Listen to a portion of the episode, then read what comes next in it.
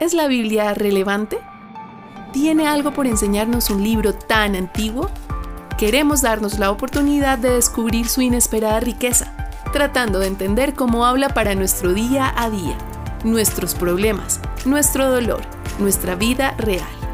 Bienvenidos a Para la Biblia Real, el podcast de Miguel Pulido. Bueno, queridos amigos, bienvenidos a este nuevo episodio, una nueva conversación y un nuevo capítulo que vamos a cubrir en el día de hoy. Recuerden que el audiolibro Hemos Pecado lo pueden escuchar en todas las plataformas de audio y también en YouTube. Y el día de hoy vamos a hablar de el pecado de la falta de unidad y para eso he invitado a un amigo muy querido, muy cercano a mi corazón y que también ama profundamente la iglesia. Entonces tengo al frente mío eh, en otras latitudes, pero siempre cercano. Santi Benavides. Santi, bienvenido a este espacio. Bueno, queridos, muchas gracias, gracias, Miguel. Para mí realmente un gustazo estar acá, conseguir un privilegio poder conversar contigo. Eh, quiero aclarar que tú no me pediste decir esto, pero quiero decirte que me ha parecido excelente, excelente eh, el audiolibro. Eh, el capítulo del cual hablaremos hoy, lo estuve escuchando, meditando y bueno, caló muy profundo, caló muy profundo y con un hondo sentido como de, bueno, aquí hay, que hay muchas cosas por revisar, así que gracias Miguel y un abrazo a todos los que nos ven ahí. Y nunca, nunca mejor dicho que estamos en diversas latitudes, ¿no? Porque no estoy eh, a lo ancho, sino a lo alto, distante a lo alto, sino serían diversas longitudes. Longitudes, exacto. Bueno, Misan, yo no sé si tú te acuerdas, me, acordaba hoy que cuando tú ibas a lanzar eh, la casa de mis sueños, nosotros todavía estábamos en Medellín y yo me acuerdo que tú nos invitaste por alguna razón, estábamos Lauris y yo allá en la casa con Dianis y contigo y te llegó como la primera maqueta y nos pusiste a escuchar eh, la casa de mis sueños y para mí fue muy bonito como escuchar la, la, capacidad que tú tienes. Yo siempre te he dicho de componer, de contar historias. Y ahora pasó a la inversa. Yo te mandé el, el audiolibro con esta propuesta de pronto un poquito rara, que no, no era como yo sentarme a leer ni nada por el estilo, sino eh, con, con música y un montón de, de elementos que se hicieron en la producción. Eh, entonces, bueno, pues estamos aquí, digamos, más personas nos van a escuchar esta conversación pero eh, ¿qué, ¿qué, sientes tú que tiene hablando desde tu punto de vista eh, contenido por un lado, pero también tu punto de vista como, como músico o algo?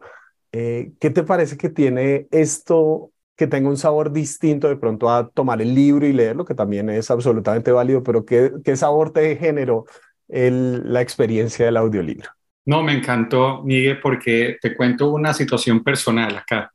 Dianita, mi esposa, eh, hace unos 20 días dio un paso equivocado, no un paso equivocado moralmente,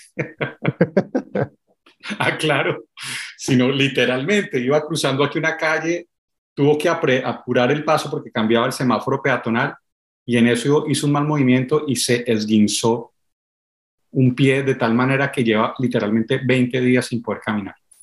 Mm. Eh, confiamos que obviamente es una cosa temporal, pero el punto es que ahorita está incapacitada y me ha tocado asumir, ya no crean que es que a partir de entonces me involucré en las labores del hogar, no, ya lo hacía constantemente, pero ahora lo estoy haciendo casi que completamente, eh, porque pues Dianita no me puede ayudar en estos momentos, así que lo estoy haciendo mientras los chicos están en su cole y todas las cosas. Eh, y este formato ha sido especial porque me ha acompañado así, mientras barro la casa, mientras lavo la losa, mientras limpio las ventanas. ¿Sí me explico? Me ha encantado.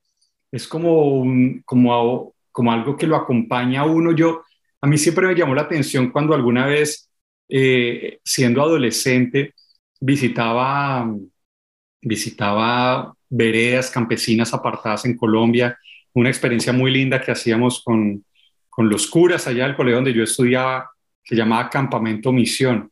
Y me acuerdo que íbamos a zonas pues muy apartadas y siempre me llamaba la atención que cuando yo llegaba a una casa en el campo, la gente estaba haciendo sus cosas, pero había una radio prendida. y la gente escuchaba sus cosas, la sabes, lo que está en el radio, y me he sentido como rememorando esa experiencia. ¿Sí me explico? Ese mundo de las radionovelas, que me parece una nota. Eh, me parece una nota. Eh, me ha parecido también, por otro lado, volviendo a esto, yo no sé si es por esta asociación como con algo antiguo, me ha parecido, esta es una palabra un poco rara, pero me ha parecido analógico Okay. real, en este mundo de inteligencias artificiales, de metaversos, donde uno escucha una voz y uno, una voz y uno ya no sabe si es una persona real o es un robot o, fue que le, le, pusieron a, a ChatGPT a escribir un libro y lo está narrando, ¿sí me explico? Es delicioso escuchar algo tan humano, ¿sí me explico? Entonces he tenido esas dos impresiones. Eh, la impresión retro de la radionovela que me acompaña mientras hago todas mis labores y la impresión de que es profundamente humano. Qué bello, qué bello, San. Me alegra que nos hayamos devuelto eh, favores después de, de tantos años. eh, San, cuando yo pensé en este capítulo, eh, pensaba en ti porque pues el Señor te ha dado la oportunidad de conocer eh, la iglesia, en, muchos eh, contextos, ¿no? O sea, eh, yo sé que eres el tipo em, de, de, de, ser siervo, porque no es solamente el ser cantante o compositor, que ha podido estar en las zonas más apartadas de Colombia. Y también el Señor te ha permitido escenarios, eh, digamos, multitudinarios, un poco más glamorosos, por decirlo de alguna forma. Entonces, yo, yo te he visto que, que, puedes tener una visión un poco más amplia en términos generales de lo que es la iglesia, no solo la iglesia local, lo cual es muy importante, pero en términos generales de la iglesia. Y, y bueno, yo, yo quería saber si tú ves que este es un, un tema, porque cuando, cuando yo decidí escribir sobre este episodio o, o este capítulo de la falta de unidad, es porque empezaron como a acumularse testimonios de que efectivamente es más común de lo que yo podía pensar que la iglesia fácilmente se divide, ¿no? Y que es más fácil a veces vernos entre iglesias como competencia, tristemente, que como parte de un mismo cuerpo, así estemos cumpliendo diferentes funciones, ¿no? Entonces, eh, bueno, a la luz de tu experiencia, ¿cómo ves este tema de, de la unidad o la falta de ella? Seguramente también hay testimonios muy, muy loables de, de personas que están trabajando por la unidad, pero creo que es un, un asunto que, que, lastimosamente es muy común en la iglesia en América Latina y probablemente en, en otros lugares también. No sé tu experiencia que te ha mostrado respecto a ese tema. Sí, te entiendo, claro, lo veo. Eh, la experiencia que yo tengo respecto a la iglesia es una experiencia de profunda esperanza. ¿Sí me explico? Uh -huh. Yo debo empezar confesando algo de lo cual me arrepiento verdaderamente. Y es que eh, yo empecé mi camino, digamos, en el ministerio con un espíritu absolutamente crítico, ¿no? Uh -huh. eh, uh -huh. Por aquello de ser músico y de hacer música con cierto tipo de contenido, me acuerdo de criticar ingenua y equivocada e inmaduramente eh, otro tipo de experiencias, de calificarlas como simple emocionalismo. Ahora que soy inmigrante, Uh -huh, uh -huh. Y me levanto cada mañana con el desafío de navegar otro día más de papeleos, de situaciones que se salen de mis manos. Lo primero que quiero escuchar, créeme, cada mañana es un buen trozo de worship. Lo primero que necesito, y necesito una palabra que me recuerde que Dios está contigo, y dónde estás, y todo ese tipo de cosas, que me acuerdo que en mis años de, de, de, cierta, cierta pretensión o alguna, por así decirlo, criticaba con, mucho facil, con mucha facilidad y con mucha, como te digo, inmadurez. Eh, con el paso de los años, eh, miro la iglesia, miro, la miro con sus, con sus desafíos, con sus humanidades, y mi mirada es de profunda esperanza. Esa, la iglesia es el cuerpo de Cristo. No estoy diciendo que sea perfecta, no estoy diciendo que haya muchas, muchos desafíos, pero definitivamente Dios quiso eh, que su mensaje se esparciera a través de la iglesia. Que, Dios quiso, no, perdón, utilicé las palabras equivocadas. Dios quiso que su presencia en la tierra fuera a través de la iglesia. Por eso es que es el cuerpo, ¿no? Eh, en cuanto a la, en cuanto a, cómo veo el tema de la unidad de la iglesia, también he visto, he visto casos muy bonitos en general. No falta, no faltan situaciones incómodas. Una vez fuimos a una, una ciudad a cantar y canté en una iglesia y después en otra iglesia y resulta que los pastores de esas iglesias no se la llevaban bien. Y era todo un rollo cantar, ¿sí? Tratando de, de alguna manera disimular que habíamos estado también en el otro lugar. Uy, eso era, eso era un problema. ¿Sí me explico? Eh, Mm.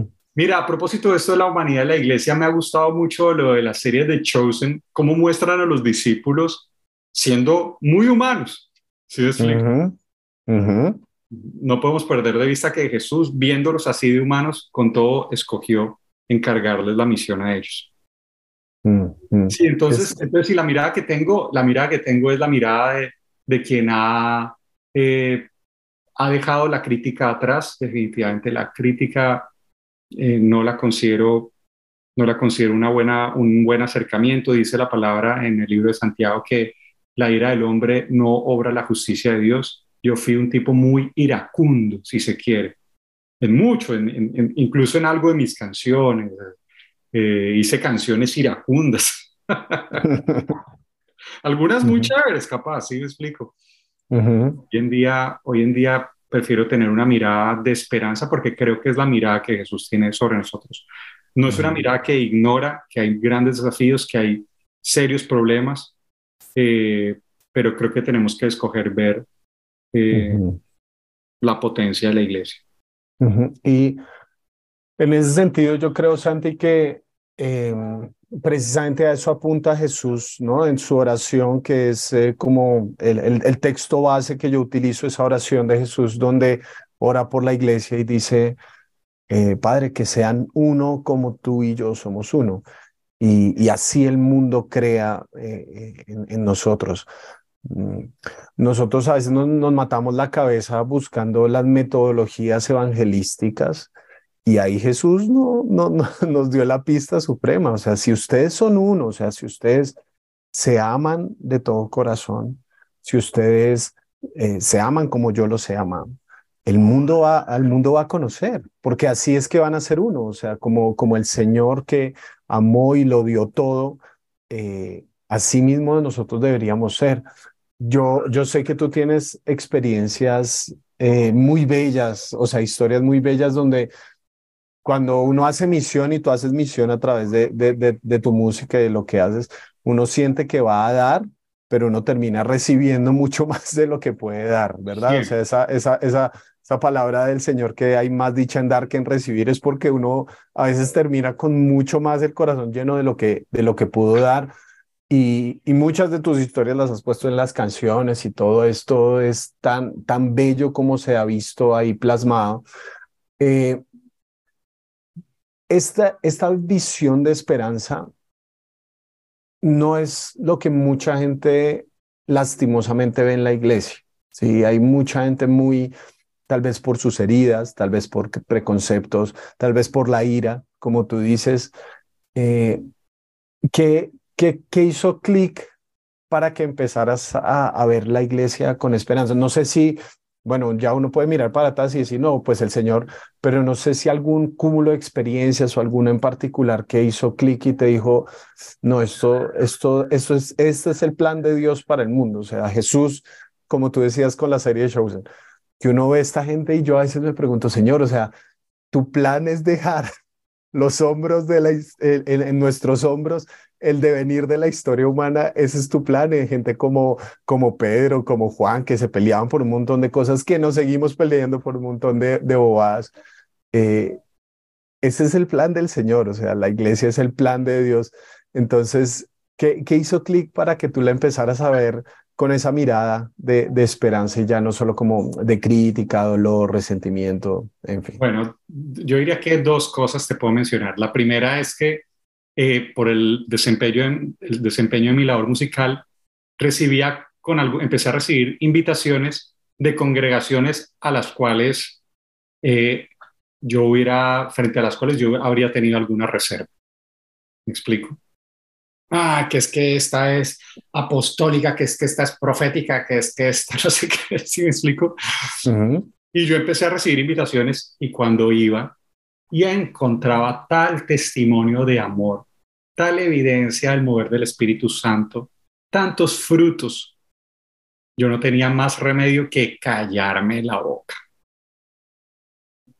Y yo me mm. sentía como, eh, yo estoy muy agradecido, muy, tú y yo somos egresados del mismo seminario, yo estoy muy agradecido del seminario inmensamente, pero yo me sentía como ese, ese señorito egresado de una facultad de teología que se siente en el derecho de pensar que todo el mundo está en lo correcto, todo el mundo está equivocado menos él, perdón, y, y ver con tal evidencia que el Espíritu Santo se está moviendo en aquellos que consideraría yo que, que no se acomodan, digamos, a las expectativas de la teología latinoamericana, no sé, ese tipo de cosas, ¿sí me explico? Eso a mí, a mí personalmente eh, me, me, me llamó a la humildad. ¿Sí me explico? Eso me, me hizo recapacitar tremendamente, ¿no? Entonces, eso, eso en primer lugar. y, y, en esas iglesias pasaron cosas muy chistosas. Me acuerdo que una vez, por ejemplo, una vez fuimos a una que recordamos con mucha gracia porque estaba lloviendo y tenían un evento evangelístico, unos hermanos preciosos, muy lindos. Eh, pero de estos hermanos, pues que reprenden, que zapatean toda la cosa, ¿no? Y entonces decía, Señor, iba, estaba lloviendo y tenían un evento evangelístico y decían, Señor, te damos gracias por la lluvia, qué linda que es la lluvia, gracias porque con ella refrescas el mundo, haces que brote de nuevo la tierra. Y ahora en el nombre de Jesús reprendemos la lluvia. Era muy gracioso. Pero tú vieras qué hermanos tan bellos, tuvieras qué hermanos tan tan especiales, tan amorosos, tan generosos, eh, tan preocupados porque la gente escuchara la predicación del Evangelio. Entonces, uno puede sentirse tentado a decir, ah, pero ¿qué tal la contradicción? ¿Sí me explico? O uno puede sencillamente darse cuenta que esas pretensiones no tienen cabida y decir, gracias Señor. Por eso creo que esa es una experiencia que como iglesia se ha tenido muchas veces. Si te acuerdas cuando cuando los mismos discípulos decían, hemos visto que otros predican, que, pero como no es de los nuestros, se lo hemos prohibido, ¿cierto? Y Jesús dice, no, no, no, no, no, no se lo prohíban. ¿Sí explico?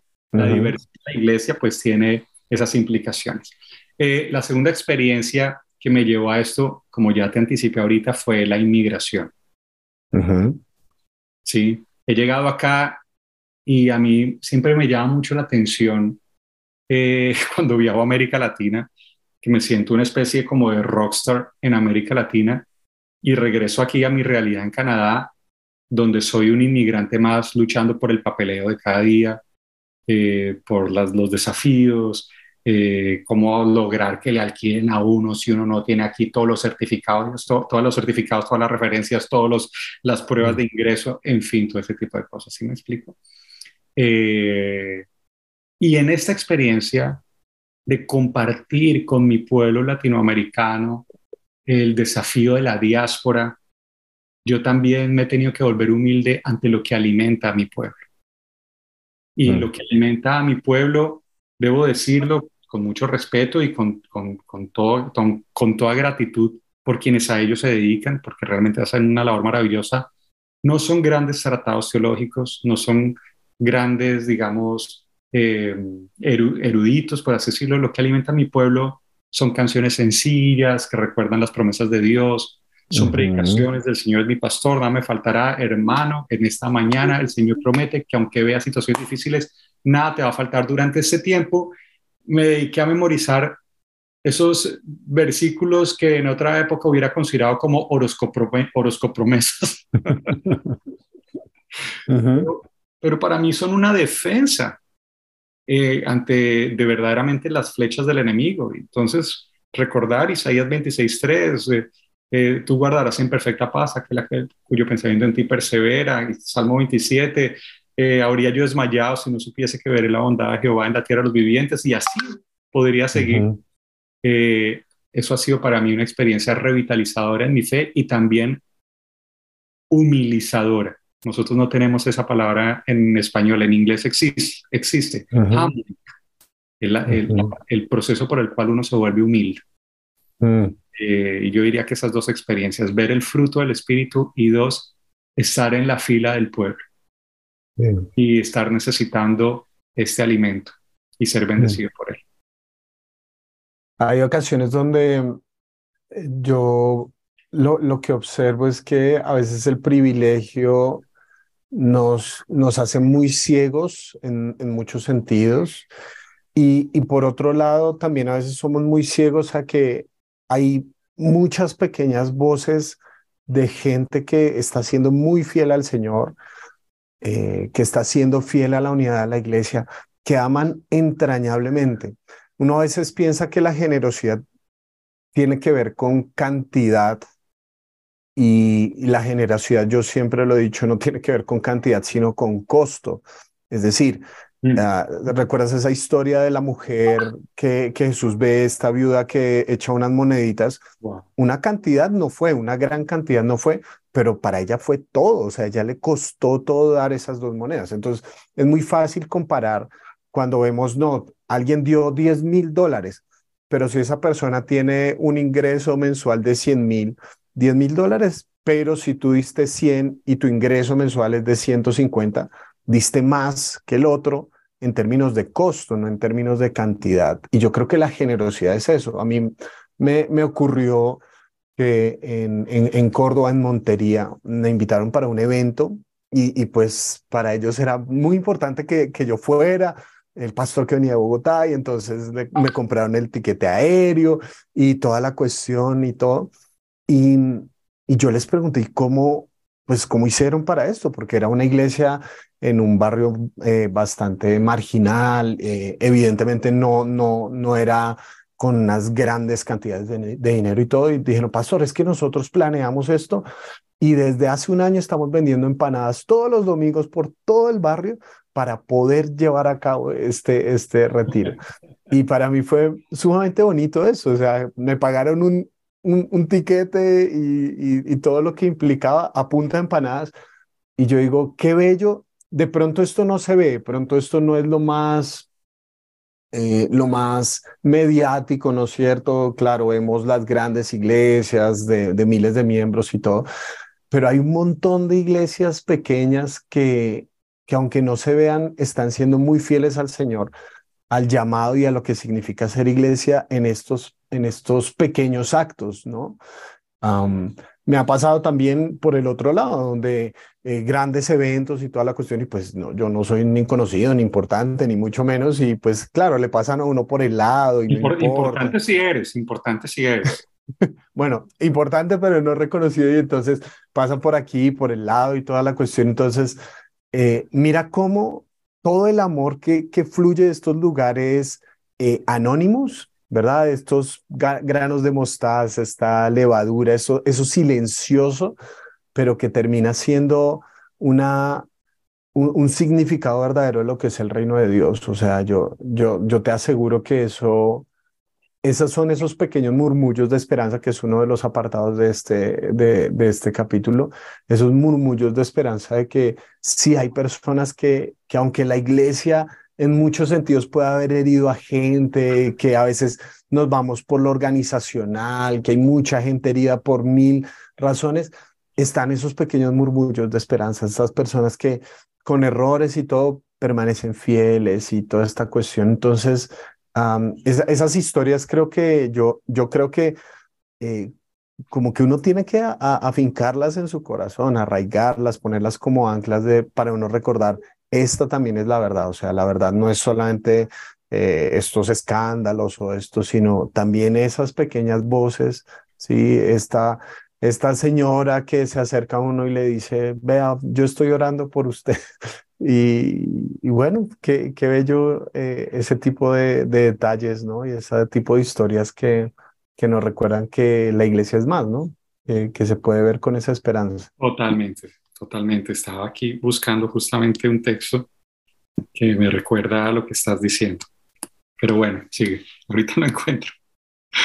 Si deseas conocer más el trabajo de Miguel, puedes ingresar a www.pulidomiguel.co o buscarlo en todas las redes sociales como Pulido Miguel 1. También puedes apoyarlo al hacerte parte de la comunidad de www.patreon.com slash Pulido Miguel. Ahora sigamos con el cierre de este episodio. Misan, hay una, una experiencia que a mí me, me, me brindó bueno, es parte de nuestra historia, digamos, juntos como, como amigos. Em, cuando yo, yo recién casado y recién desempleado, porque con la iglesia con la que trabaja ya no, ya no fue más el... el eh, cuando tú, tú me llamas un sábado en la noche y me dices, Miguel, ¿qué, qué sigue para, para tu agenda, para tu vida? Y yo, no, o sea, no tengo ni idea, ¿no? Eso fue un, como un abril, tal vez y, yo no tengo ni idea. Y me dices, el lunes va a almorzar Juan Carlos, a, va a desayunar Juan Carlos a tu casa y te les quiere contar un proyecto de una iglesia donde están buscando pastores de jóvenes y bueno, era la iglesia donde tú estabas antes. Eh, en todo este proceso, muchas cosas habían sido acumuladas en el corazón y yo me di cuenta. Y una de las cosas bellas que alguna vez nos dijo Juan eh, fue nosotros les decíamos, pero Juan, ¿cómo nos vas a llevar a nosotros? Pues somos unos pelados, ¿cómo nos vas a llevar a pastorear? Y Juan nos dijo algo muy bonito y que yo creo que es una identidad muy marcada de la iglesia y es, déjense amar, déjense amar. O sea, ustedes no solo vienen a trabajar, sino que vienen a ser ovejas también. Entonces, eso fue, o sea, para mí me cambió absolutamente. Yo lo tenía en la teoría, pero no en la práctica de una iglesia que, esté, que las relaciones sean una base fundamental de lo que es la iglesia. Ya no solo como el crecimiento o, no solamente lo organizacional, sino las relaciones. Y, y eso para mí ha sido una de las cosas más bonitas eh, en la vida, entrar a una comunidad donde soy parte de y soy ya no solamente el pastor, servidor, ni mucho menos, sino el dejarse amar. Y, bueno, yo sé que tú, eh, y, es, y es parte de, de, lo que el Señor te ha dado la capacidad de, relacionarte y de ser muy honesto, sincero, muy amigo, muy fácil. No sé si extrañas esto o, ha sido una, una cuestión también que se lleva a cabo eh, en, en el norte, digamos, que de pronto no son tan abiertos como los latinoamericanos. Pero, ¿cómo has vivido este elemento de, de la relación como una base esencial de lo que significa ser iglesia, incluso eh, en la diáspora, como, como tú dices? Bueno, toda una experiencia, Miguel. Así, no me acordaba de eso que estabas hablando antes de, que, de seguir respondiendo.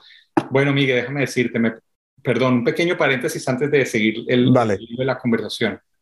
Miguel, wow, qué especial lo que dices de que la generosidad no se trata de la cantidad, sino del costo. Eso está para un estribillo de una canción.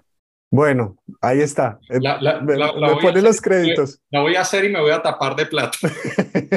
le, pone créditos. La voy a hacer y me voy a tapar de plata y te invito a un almuerzo. Ahí está. Listo, listo. De puro Abraham. de puro generoso, de puro de generoso. Puro generoso. Eh, mientras tú hablas eso y perdona que ahí justamente quería revisar un texto de la palabra en Proverbios 11, hay todo un tratado de, la generosidad que me parece increíble y ahí hay algunas cosas maravillosas. Dice, el alma generosa será prosperada.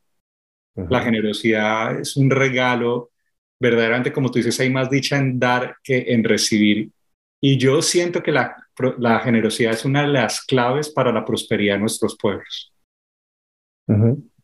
Y viceversa, una de las, uno de los eh, criterios para entender por qué nuestros pueblos les ha costado a veces trabajo el, progreso, si me explico, es porque quizás nos ha costado la generosidad. Tenemos que desarrollar una cultura de la generosidad. Dice, el alma generosa será prosperada. Dice también ahí la palabra, palabra en Proverbios 11, el que riega también será regado. ¿Qué significa? Cuando tú das, tú mismo estás siendo bendecido. Hay una dimensión ahí, eh, no solo financiera, sino existencial, ¿no? En torno a la generosidad. Eso es asombroso y hay, uy, Miguel, si en algún momento llegas a escribir un libro sobre eso, maravilloso. Me apunto, listo, Para, me apunto para otro Zoom. Listo, listo. Eh, ahora, yendo a tu pregunta sobre la experiencia de la iglesia en Norteamérica, para no perder el hilo de la conversación, eh, tú decías que cuando llegaste a la confra, eh, Juan les decía, déjense amar. Bueno, para quienes no sepan, Juan es el pastor de la iglesia de Miguel. A ver, cuento aquí un poquito la historia, porque capaz no entiende el contexto de lo que estamos hablando. Yo trabajaba como pastor de jóvenes, como pastor, de, como copastor en una iglesia, entre las funciones que tenía era el pastorear el grupo de jóvenes y después eh, Miguel me corrió el butaco. Qué mentira, es que le corrió el butaco. Me cerruchó el piso. No, mentira. y por eso terminó en Canadá. Exacto. No, no, no, no, no. La historia es que eh, Dianita y yo sentimos un llamado a dedicarnos a hacer misiones con la música y salimos de la iglesia para dedicarnos a eso porque nos movimos a otra ciudad. Y Juan, que hasta el día de hoy es uno de los grandes amigos que Dios nos ha, sí, nuestro pastor, eh, me llama un día y me dice, Santi, eh, dentro de tus contactos y amistades, ¿quién crees que podría de alguna manera venir a ocupar el lugar que quedó un poco, por así decirlo, vacante? Si es una palabra un poquito que no me gusta, pero bueno, para entendernos, por la salida de ustedes. Entonces, al tiro, como dicen en Chile, me vino esta parejita, ¿no? Que yo conocía, esta parejita eh, literaria, soñadora, eh, muy lindos, Miguel y Laurita, y entonces ahí fue que logramos que pudieran conversar con Juan. Y entonces Juan les dice, déjense amar. Eh, nosotros aquí en, el norte hemos tenido pues muchas experiencias muy lindas, todas. Una de las cosas que uno tiene que, que aprender cuando va a otra cultura es que la gente no tiene que ser como uno espera que sea. Yo me acuerdo que yo esperaba llegar acá y que la gente me abrazara, ¡ay, que una belleza! Y que al final de la, a la salida de la iglesia, empanaditas, comemos juntos, nos vamos a pasar la tarde juntos. Una vez nos invitaron a una iglesia para almorzar. Y nosotros, ¡ay, tan lindo! Muchas gracias, que porque querían darnos la bienvenida a Canadá. Bueno, fuimos a la iglesia para, porque nos querían invitar a almorzar. Fuimos, se acabó el sermón, en ningún momento dijeron, está con nosotros la familia Benavid, nada, en ningún momento. Eh, y al finalizar el culto nadie vino a decirnos nada y al final se acerca un ujier y nos dice, ¿ustedes son la familia Benavides? Sí. Y nos dice, el almuerzo para ustedes está en la habitación 201, digamos, un salón. Cuando vamos, había cuatro cajitas, nos habían pedido un domicilio y estaban las cuatro cajitas ahí. Ese era el queremos invitarnos a almorzar. Y yo era como, ¿qué? ¿Qué es esto? Claro. Yo me imaginaba como que después de la iglesia íbamos a hacer asado y partido de fútbol, como en Colombia, y mejor dicho, y que alguien saca la guitarra y el otro saca la caja y todo el mundo cantando, ¿sí me explico? Y al comienzo yo, yo me resentía un poco frente a eso, pero después uno empieza a entender que, que la gente expresa amor de otras maneras, por un lado. Por otro lado, por otro lado, definitivamente sí hay una necesidad de abrazo. ¿Sí me explico? Eh, cuando la palabra de Dios nos cuenta la historia del hijo, del hijo pródigo y dice que corriendo a su encuentro lo abrazó y lo besó, está apuntando al hecho de que los seres humanos estamos diseñados para ser abrazados y besados. ¿Sí me explico? Cuando Pablo dice salúdense unos a otros con un ósculo, eso, eso es mejor no, no conjugarlo. un ósculo era un beso, ¿sí me explico? mejor digamos beso para evitar es de esas palabras peligrosas como sí, sí, sí, por ejemplo, por no usarlos, ¿cierto? Eh, cuando Pablo dice salúdense a otros, unos a otros con un beso, no está aludiendo una, a una costumbre cosmética, está diciendo entre ustedes hay una profunda necesidad y una tremenda capacidad también de dar amor a través de la expresión física. Entonces, eh, sí, no te voy a mentir, ¿para qué te voy a decir, para qué le digo que no? Sí, sí, he extrañado eso. Por otro lado, he entendido también que la gente ama de otras maneras. Esos mismos hermanos que nos sirvieron cuatro cajitas ahí de domicilio, esos mismos hermanos después nos ayudaron a conseguir lugar donde vivir. Esos mismos hermanos también nos hicieron un mercado gigante. Esos mismos hermanos hasta el día de hoy nos dan una ofrenda que nos bendice en esa mesa. Así que la gente ama de otras maneras. Eh, pero sí considero, habiendo dicho eso, sí considero que una de las razones por las cuales que Dios permite que este pueblo latinoamericano, sabrosón, querendón, eh, bailador, se esparza por el mundo es porque quiere que llevemos la, el amor eh, que Él ha puesto entre nosotros como cultura y mucho más cuando es potenciado por la presencia del Espíritu. Mm.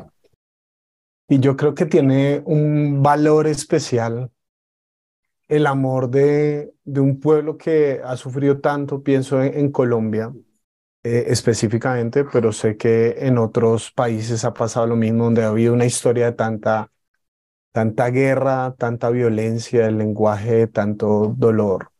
Eh, y hay tantas historias de verdad de una restauración que uno dice es milagroso, o sea, gente que le han matado sus hijos, gente que le han destrozado a su familia, le han desmembrado la vida, y después de que conocen el mensaje del Evangelio, estas personas deciden amar eh, profundamente. O sea, eh, hay una historia que a mí me conmovió mucho también en, en, en, Córdoba, en otro, en otro evento y en otra situación donde eh, esto es de una mujer, es la historia de una mujer que trabajaba o trabaja con víctimas de violencia sexual en el contexto del conflicto armado. Yo iba para un, a dar un taller en fin de semana, me habían comprado el vuelo el viernes en la tarde, entonces tenía todo el viernes en la noche libre.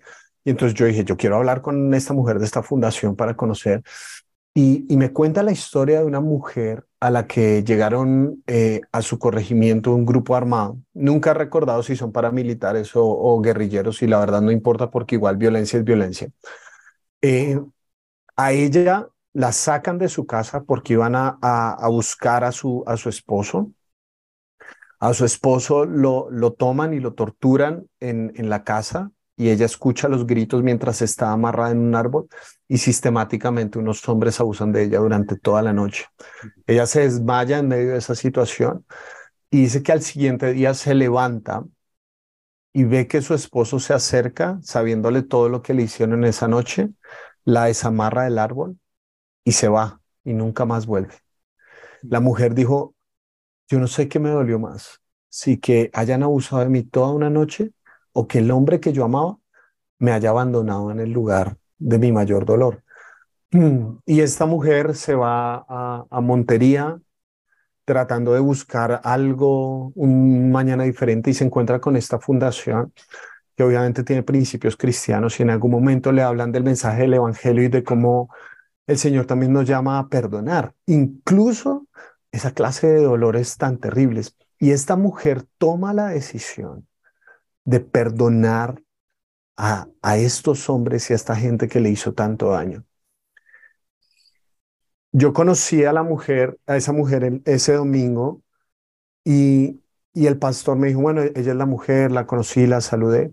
Y el pastor me dice, vea, por allá hay una persona que fue guerrillera y por aquí hay un hombre que fue paramilitar. ¿Y sabe cómo se llaman ahora entre ellos? Se llaman hermanos. Y yo dije, es, ese es el poder de, del Evangelio, como, como personas que han sufrido tanto de su dolor ahora muestran amor. Yo, yo, yo veo, Santi, que esa es una de las una de las cosas bonitas que puede dar la iglesia en América Latina para el mundo, porque hemos tenido historias de, de, tanto dolor y obviamente no somos una iglesia perfecta ni mucho menos, pero creo que podemos dar esa, esa belleza del Evangelio, de sonreír aún en medio de las lágrimas, ¿no? De cómo, cómo aún en medio de tanto dolor puede haber una sonrisa, un abrazo, un beso.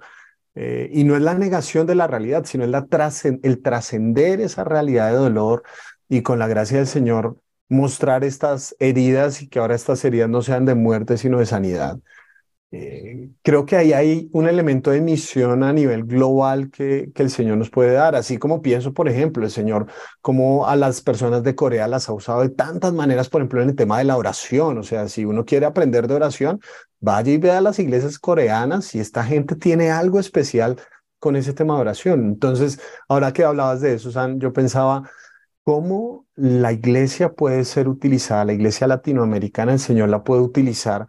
Como una muestra de decir, hemos pasado por el dolor, por el valle de la sombra de la muerte, el Señor nos ha acompañado y podemos llevar esa esperanza que hablábamos al principio a este mundo que tanto lo necesita. Yo, yo lo veo desde ese lado, San, y, creo que, creo que es un, un, llamado de ánimo para decir que el Señor también puede utilizar este dolor y a este pueblo sufriente eh, en tantos sentidos para traer la esperanza del Evangelio al mundo. Totalmente, quiero, quiero afirmar lo que dices. Hace un rato estaba leyendo aquí, ahí tengo al fondo, se ven algunos tomos blanquitos en la biblioteca. Son los tomos de El Testigo, que es el fotoreportaje que por años ha desarrollado Jesús Sabat Colorado, que creo que es la persona que más de cerca ha estado, digamos, desde el punto de vista gráfico, de reportaje gráfico del conflicto colombiano. Viendo esto y pensando, Señor, ¿qué, ¿qué es lo que estás haciendo en nuestra iglesia, en Colombia, en medio de todas estas situaciones? Y ahora que te escucho, quiero leer algo que creo que es una de las tremendas riquezas de la iglesia en América Latina y particular en Colombia y en otros rincones también, por supuesto, que seguro se van a sentir identificados con esto. Mira lo que dice, leo de segunda carta, la segunda carta de Pablo a los Corintios, capítulo 1, desde el versículo 3. Y voy a tomar, voy a leer cuatro versículos, pero quiero que le pongan cuidado a esto. Mire, vamos a hacer un ejercicio matemático. ¿Cuántas veces aparece el término consolación? Ahí, ahí, se, ahí se nota que salió del seminario. Mira, alabado sea el Dios y Padre nuestro Señor Jesucristo, Padre misericordioso y Dios de toda Consolación. Quien nos consuela en todas nuestras tribulaciones para que con el mismo consuelo, que, que de Dios hemos recibido, también nosotros podamos consolar. a todos los que sufren. Pues así como participamos abundantemente en los sufrimientos de Cristo, así también por medio de Él tenemos abundante consolación. Si sufrimos es para que ustedes tengan consuelo, consuelo. y salvación. Y si somos consolados. Es para que ustedes tengan el consuelo, que nos ayude a soportar con paciencia los mismos sufrimientos que nosotros padecemos. Firme la esperanza que tenemos en cuanto a ustedes, porque sabemos que así como participan de nuestros sufrimientos, así también participan de nuestro consuelo.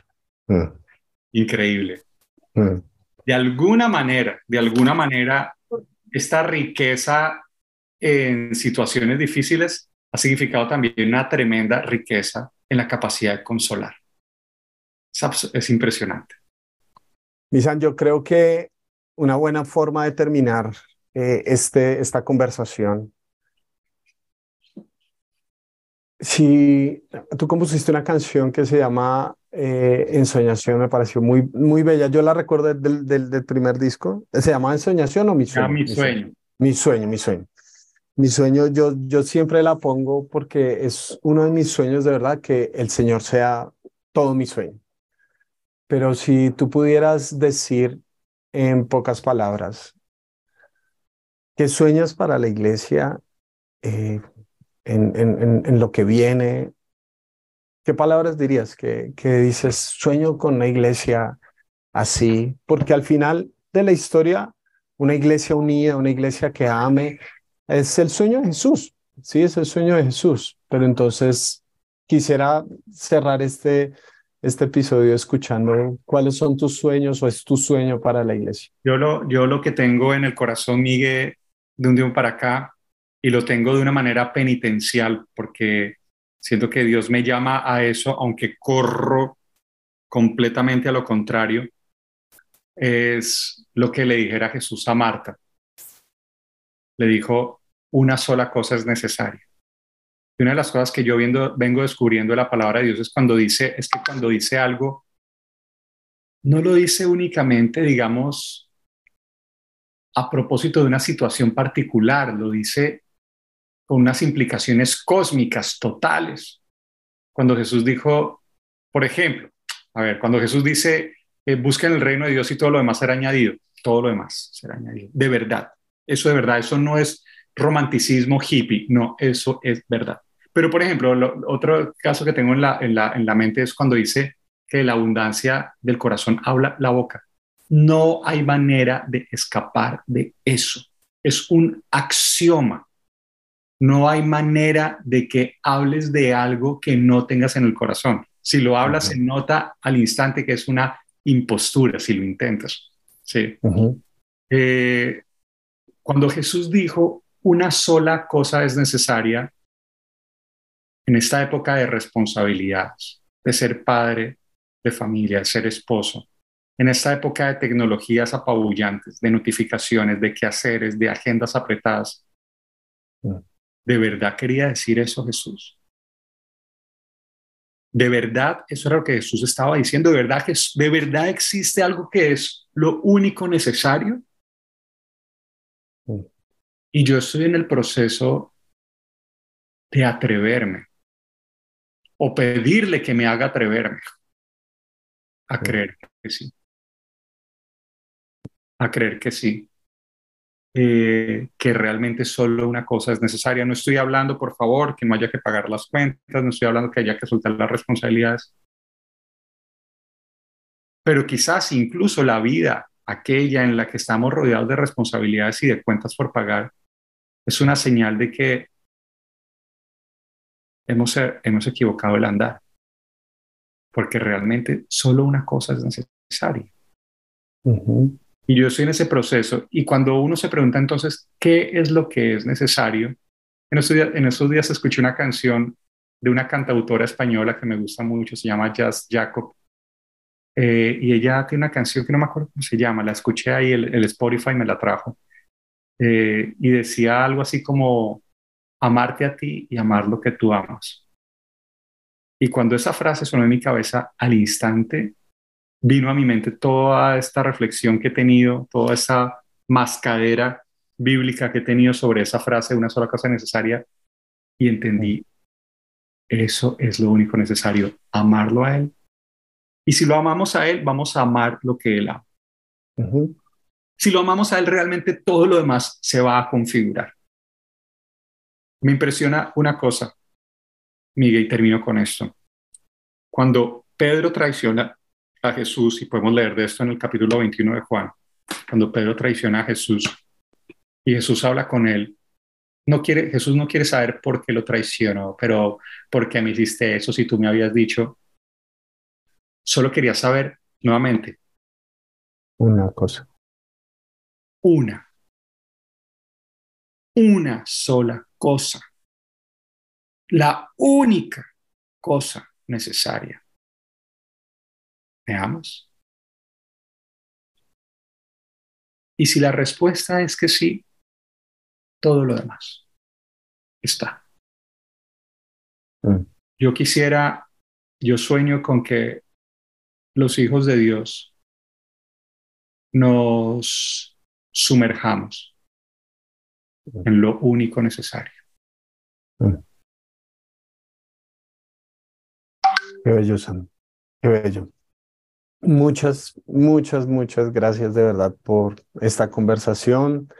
Gracias por tu tiempo, porque pudimos por fin organizarlo. Eh, gracias porque eh, eres de verdad, estás mostrando este ánimo y esta esperanza de, de la iglesia y ojalá, y ese es el sueño también, que podamos cada vez más con la ayuda del Señor, obviamente, construir una iglesia más parecida a lo que Jesús tenía en mente. Y, creo que la esperanza es un buen sentimiento y un buen sentido y un norte eh, para seguir en ese propósito. Así que, mi Sante querido, un abrazo. Gracias por, por tu tiempo y gracias por este espacio. A ti, Miguel, gracias. Un regalo estar aquí. Sigue escribiendo, por favor. Me parece que lo haces ahora, ahora que soy apostólico profético, me parece que lo, con un sentido profético muy especial y muy necesario. Muchas gracias, Misan. Y bueno, queridos, entonces nos escuchamos en la próxima y como siempre, un abrazo gigante para todos. Gracias por escuchar este episodio para la Biblia Real. Te invitamos a que te suscribas, hagas tu reseña y compartas este material con otras personas que les pueda ser útil. Nos escuchamos en la próxima entrega.